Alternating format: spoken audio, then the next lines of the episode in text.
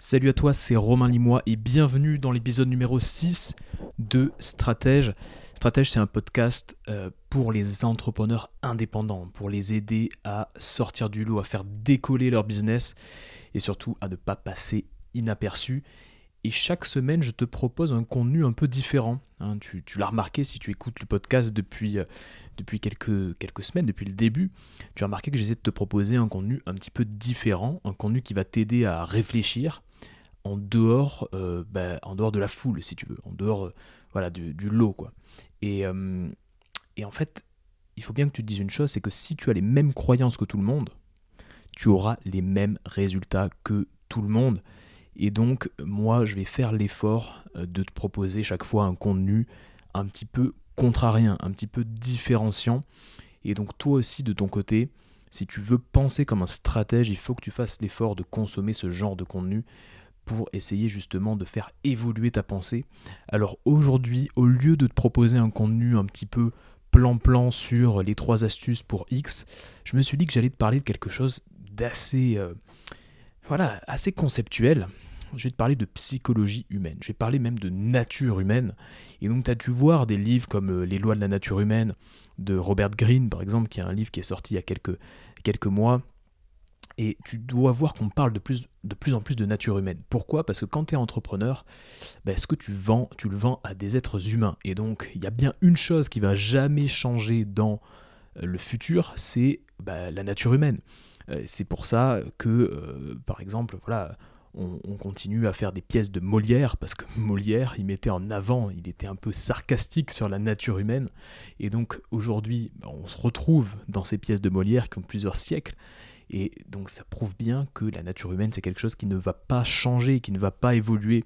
Et donc il faut que tu puisses euh, bah, connaître les bases, les concepts de base de la psychologie humaine pour que tu puisses t'en servir pour développer ton business, pour développer ta marque personnelle, pour développer ta visibilité. Et donc c'est ce que je vais essayer de te, voilà, de te transmettre aujourd'hui. Je vais t'apprendre les concepts que très peu d'entrepreneurs ont en tête et qui sont pourtant essentiels moi-même, quand je les ai, euh, appris, euh, quand j'ai pris conscience de ces concepts-là, je me suis dit ah oui, mais bien sûr, en fait, tout s'éclaircit et euh, et en fait, voilà, ça te permet de prendre un petit peu de hauteur. Donc ça va pas être un podcast, on va dire facile à écouter. Je pense que c'est un podcast où il va, falloir quelquefois que tu mettes la pause un petit peu, tu vois, que tu tu t'accroches un peu, parfois que tu réfléchisses à ce que je te, je te raconte. donc voilà, si, si voilà, tu t'apprêtais pas à écouter ce genre de podcast, bah, tu pourras le réécouter une prochaine fois quand, euh, bah, quand tu seras un peu euh, à tête reposée. Je pense que voilà, il n'y a pas de problème avec ça. Euh, je pense qu'il faut que tu sois dans de bonnes conditions pour écouter ce que je vais te proposer aujourd'hui parce que c'est du contenu que j'ai mis pas mal de temps créer. J'ai mis pas mal de jours pour créer ce, contenu, pour créer ce script de podcast parce qu'il y, a, il y a des concepts assez, assez intéressants que tu vas pouvoir utiliser de suite dans ton business et qui vont probablement rester dans ta tête euh, bah, pendant très longtemps.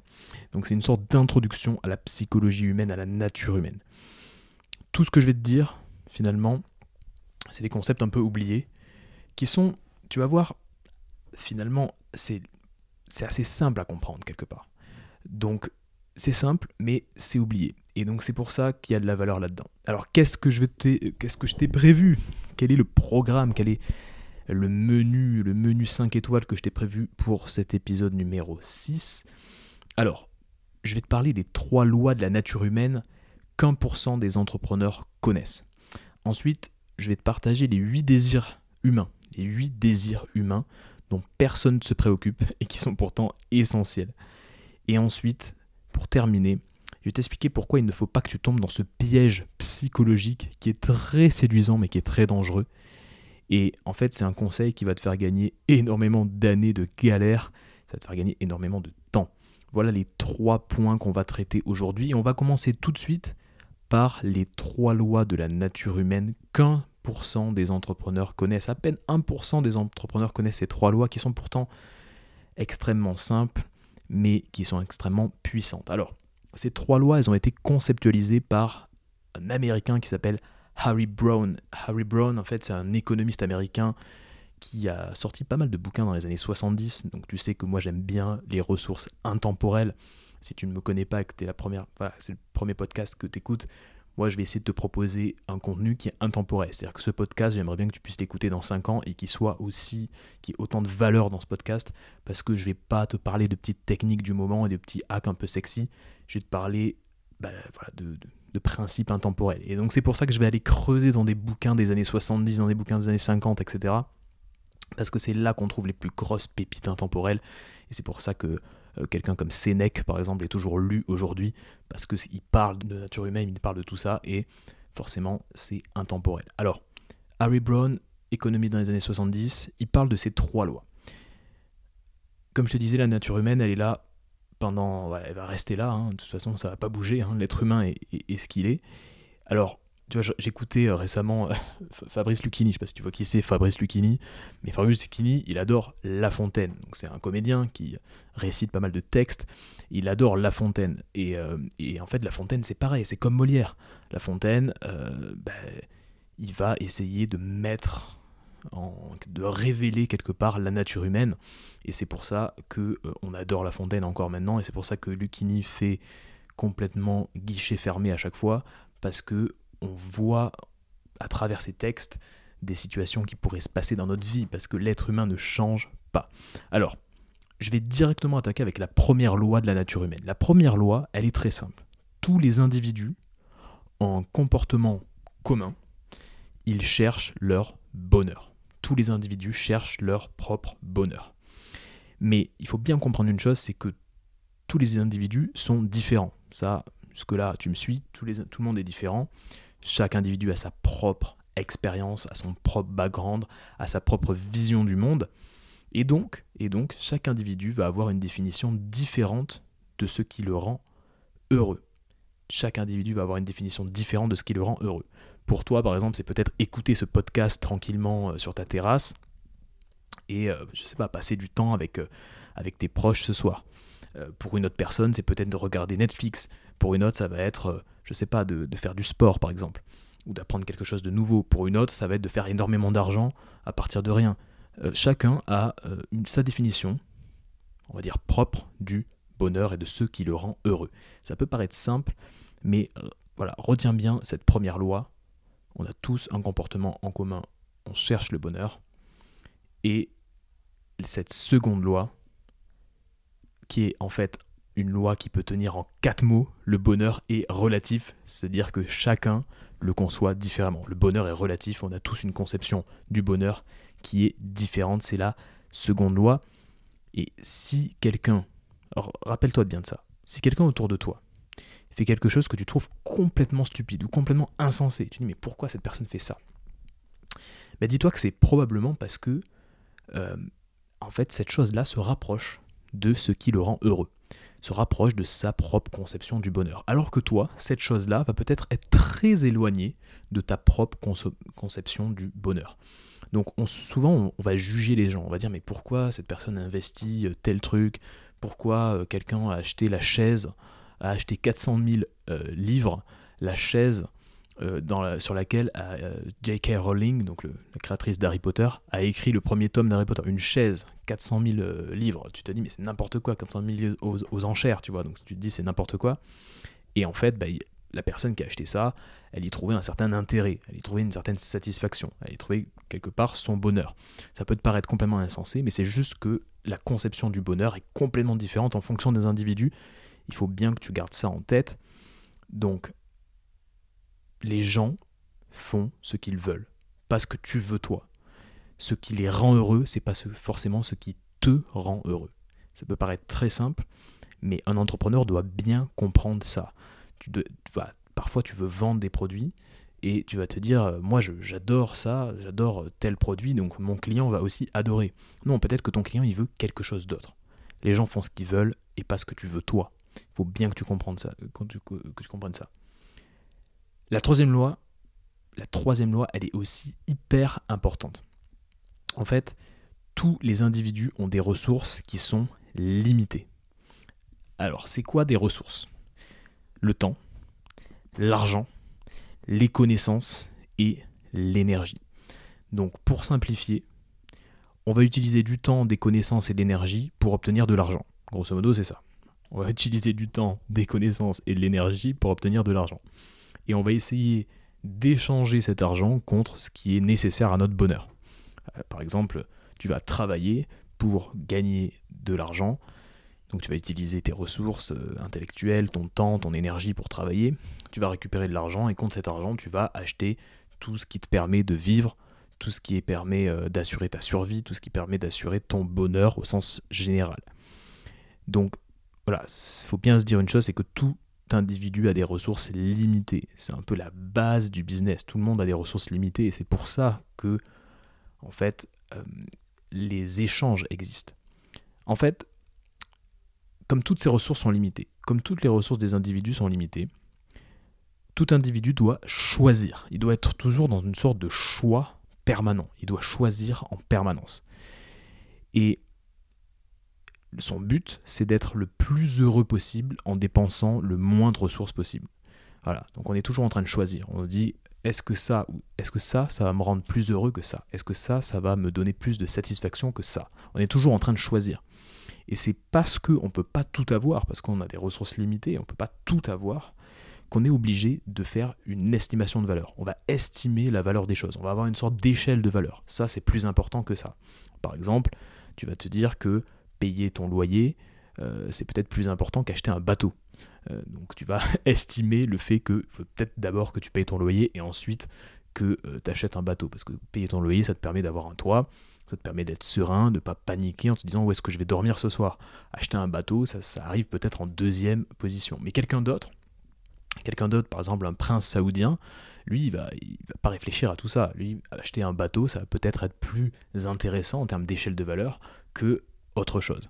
Donc dis-toi que comme on, notre, voilà, notre satisfaction, elle est ultra relative, ce qui me plaît à moi et pas forcément ce qui te plaît à toi, eh ben, notre échelle de valeur, elle est relative aussi. Donc tu as compris qu'on doit choisir en permanence.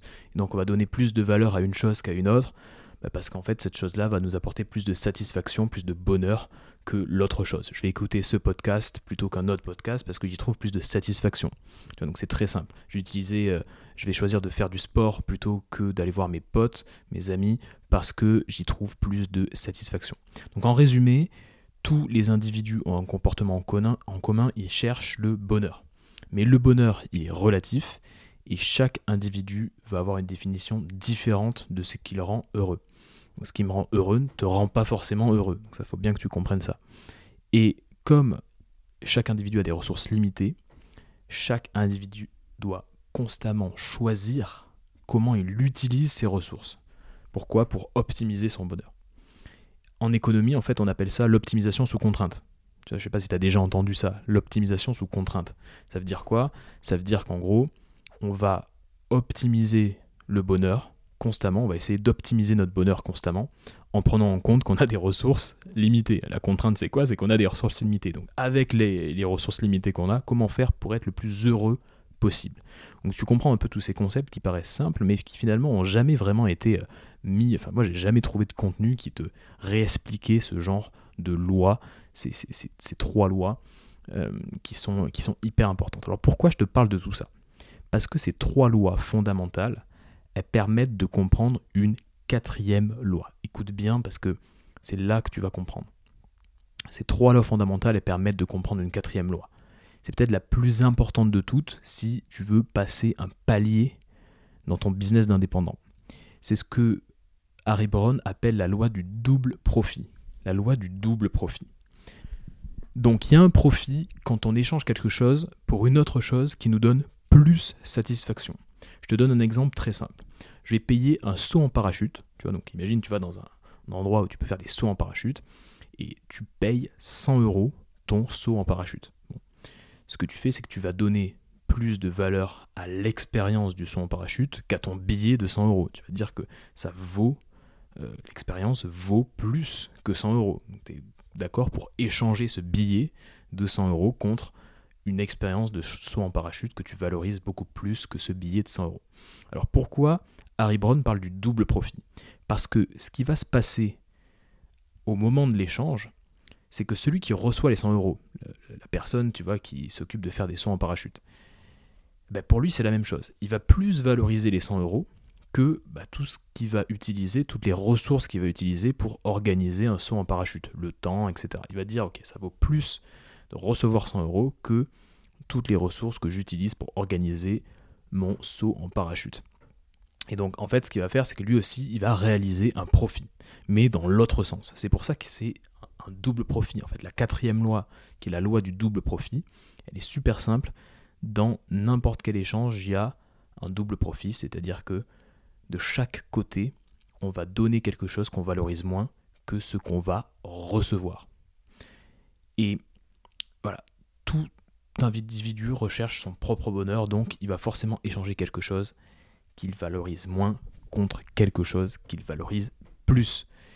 Et si ce n'est pas le cas, il n'y a pas d'échange en fait. Faut bien comprendre ça, c'est que si ce n'est pas le cas, il n'y a pas d'échange. À partir du moment où il y a un échange, il va forcément valoriser plus ce qu'il va recevoir que ce qu'il donne. C'est toujours comme ça. Et ça, il faut bien que tu te le mettes dans la tête parce que ça permettra de, voilà, de casser quelques croyances sur euh, pourquoi telle ou telle personne achète tel ou tel coaching ou achète telle ou telle formation. S'il y a un achat, c'est qu'il y a forcément, il va mettre estimer beaucoup de valeur, il va mettre beaucoup de valeur dans ce qu'il achète et il va forcément donner plus de valeur à ce qu'il va en retirer qu'au prix qu'il va payer. Donc il faut bien que tu te mettes ça dans la tête. Et voilà, il faut que tu comprennes ces quatre lois. Ces quatre lois que je viens de te donner, il faut que tu les comprennes pour faire sauter tes croyances limitantes. Donc voilà, tu vas peut-être te demander euh, pourquoi X a, pourquoi un tel a payé 100 000 euros pour euh, participer à un mastermind d'un entrepreneur X ou Y? Bah, pourquoi? Bah, Parce que, un, déjà, il recherche son propre bonheur. Faut pas oublier que c'est peut-être, euh, voilà, ça lui apporte énormément de satisfaction, peut-être, de participer à ce mastermind. Deux, bah, peut-être que toi, en fait, c'est pas ce qui te rend heureux. Donc tu vas avoir un jugement, mais comme le bonheur est relatif bah, forcément tu vas pas forcément comprendre pourquoi il dépense 100 000 euros. 3. Bah, il estime la valeur de ce mastermind en fonction de ses ressources limitées. Il a des ressources limitées, peut-être qu'il euh, a 400 000 euros sur son compte, peut-être que euh, voilà, il a le temps de faire ce mastermind, en tout cas il va prendre en compte ses ressources, il va estimer la valeur, il va trouver que c'est un bon, prix, pour euh, la valeur qu'il donne à ce mastermind. Et surtout, il considère que voilà, le mastermind a énormément plus de valeur que 100 000 euros. Donc il faut bien que tu réfléchisses à ces quatre lois et il faut que tu les mettes en perspective avec ton business. Pourquoi ton client idéal, par exemple, va préférer aller chez ton concurrent? Pourquoi est-ce que tu vends à 1000 alors que tu pourrais vendre à 3000 Peut-être que ton client idéal valorise à 3000 ou à, ou à plus ton travail. Euh, est-ce que tu sais déjà ce que valorise ton client idéal? Déjà, c'est une bonne question. Ou est-ce que tu penses le savoir? Euh, est-ce que tu le sais vraiment ou est-ce que tu penses le savoir? Donc réfléchis à tout ça. Ces quatre lois, c'est vraiment le béaba du business et le béaba, on va dire, de la psychologie euh, humaine appliquée au business.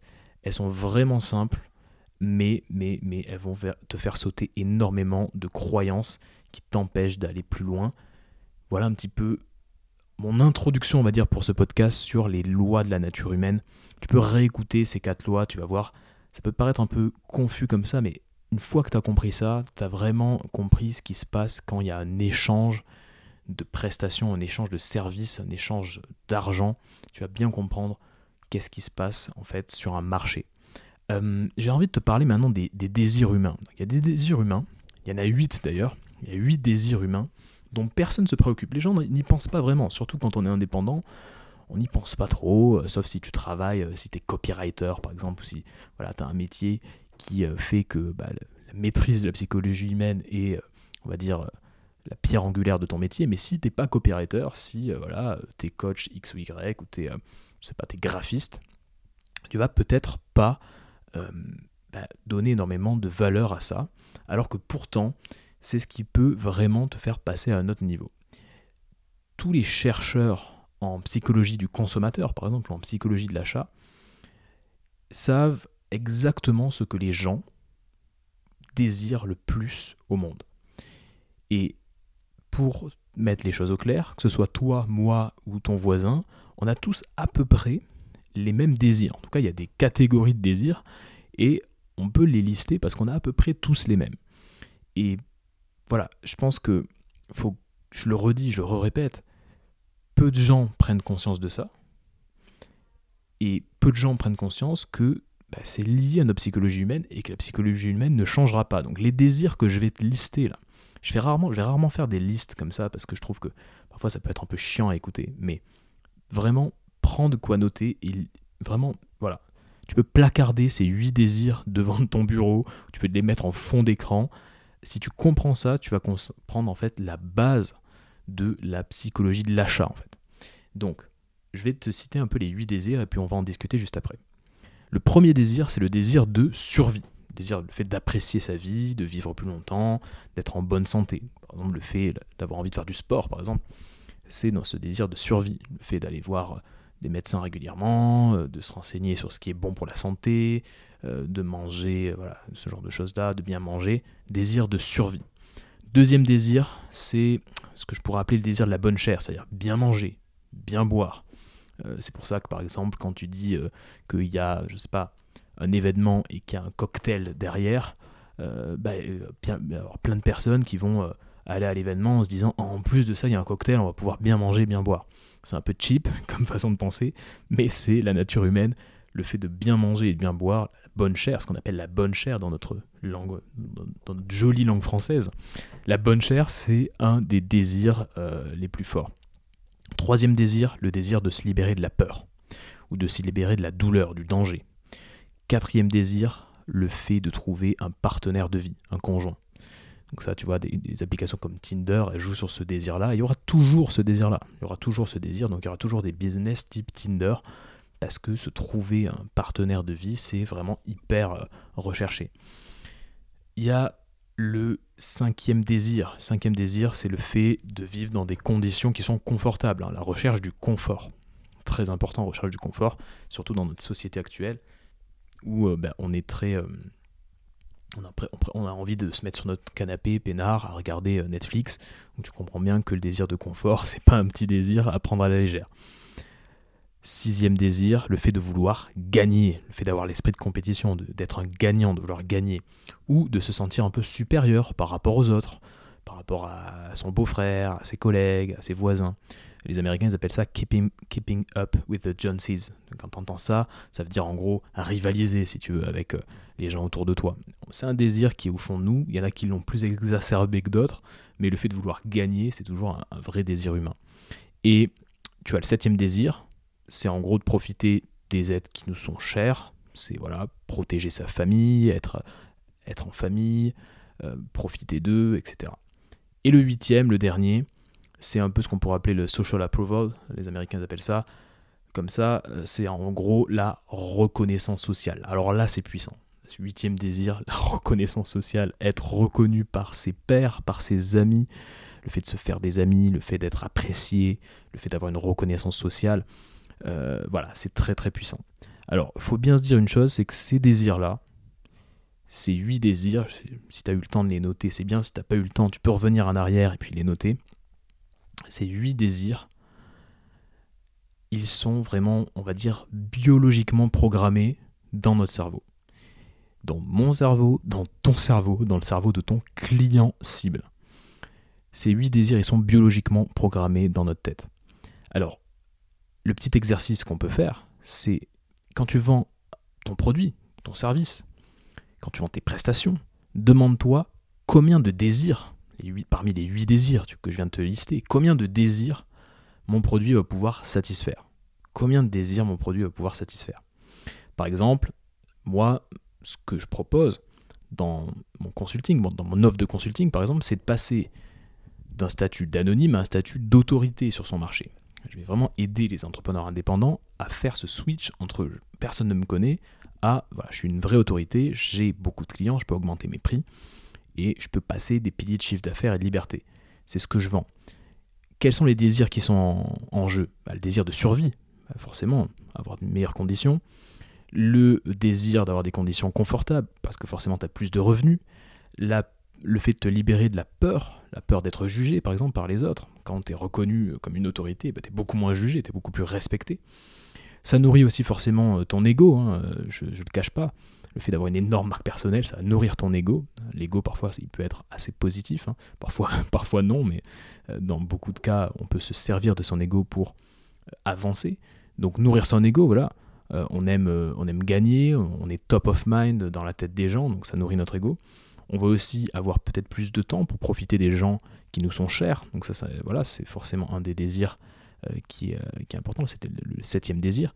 Et puis le dernier désir, reconnaissance sociale, donc là j'ai même pas besoin de t'expliquer, mais forcément quand tu es l'autorité, quand tu es vraiment la personne, l'entrepreneur qui fait autorité sur sa thématique, sur son marché, tu as une reconnaissance sociale qui est énorme, une, reconnaissance de ton travail.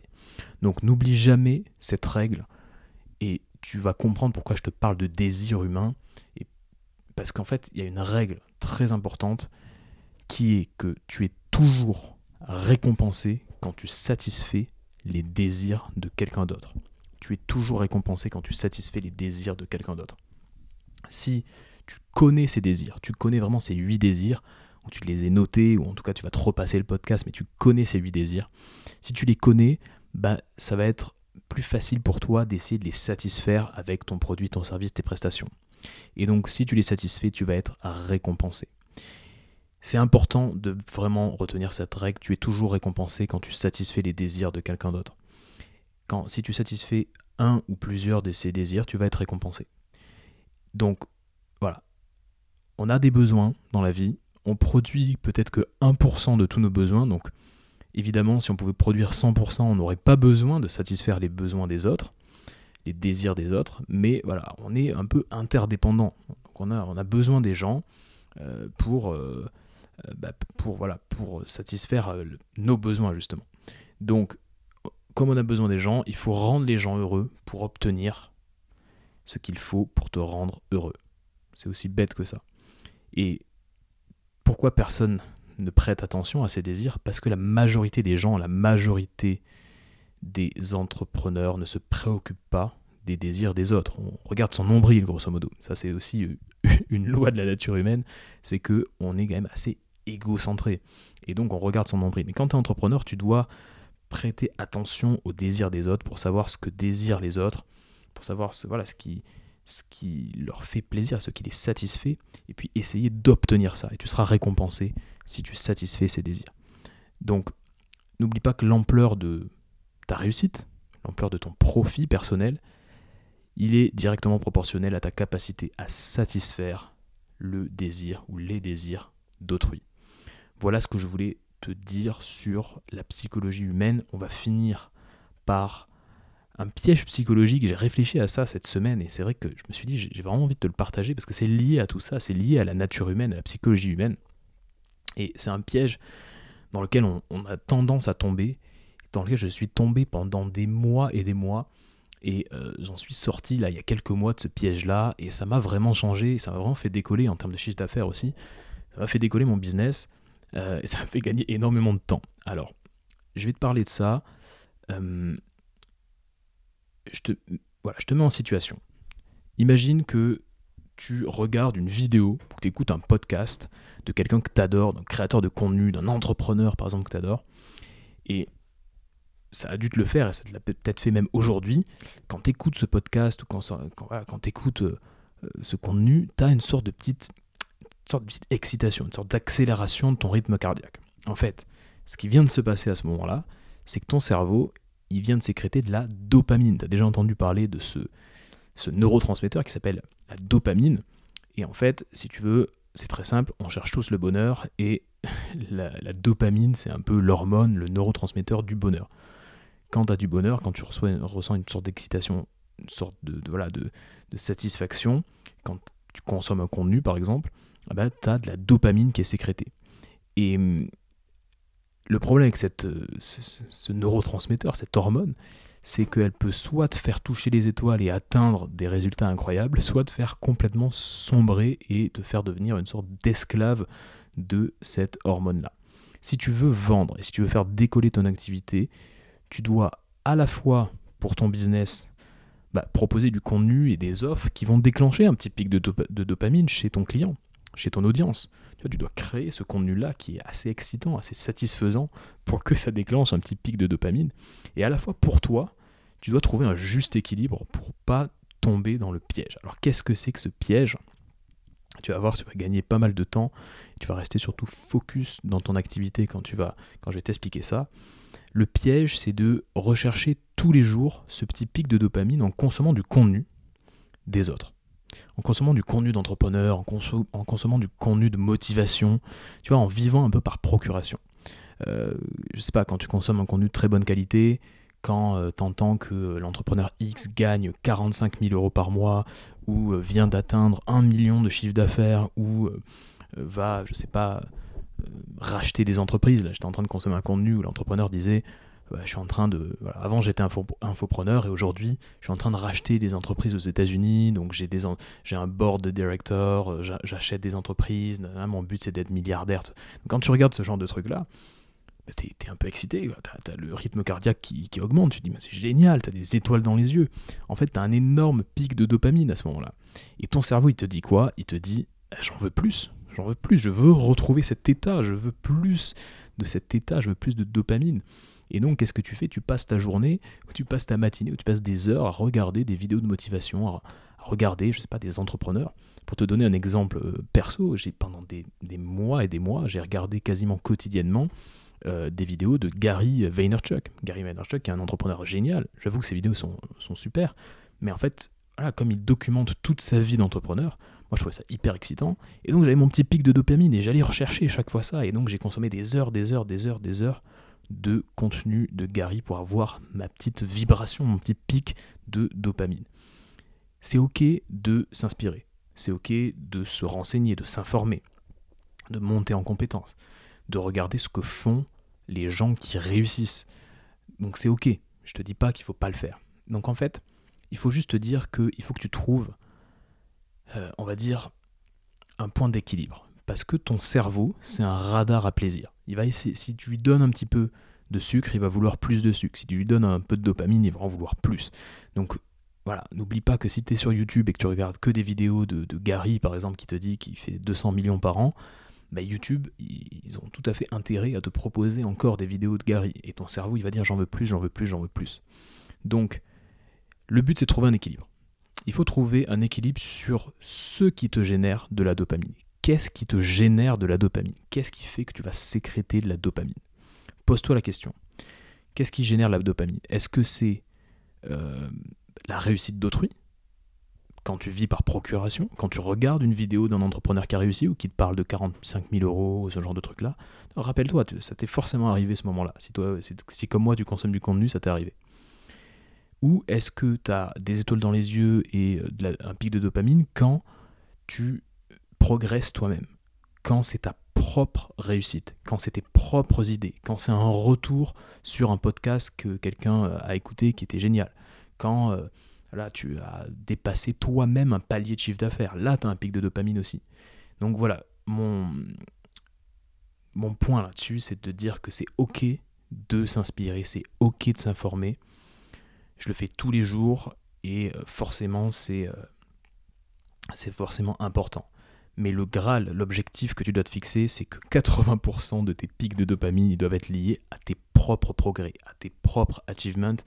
Et tu ne dois pas essayer de vivre, enfin tu ne dois pas vivre par procuration, tu ne dois pas être un esclave de la dopamine. Le piège psychologique dans lequel tout le monde tombe, qui est ultra dangereux, c'est le piège de la dopamine. Il faut que tu puisses toi-même choisir qu'est-ce qui génère ton pic de dopamine.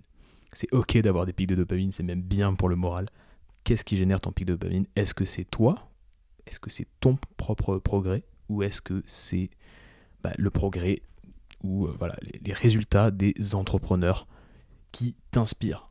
Réfléchis bien à ça. Euh, si tu es toujours en train d'écouter, là, c'est quoi? C'est 35 minutes à peu près?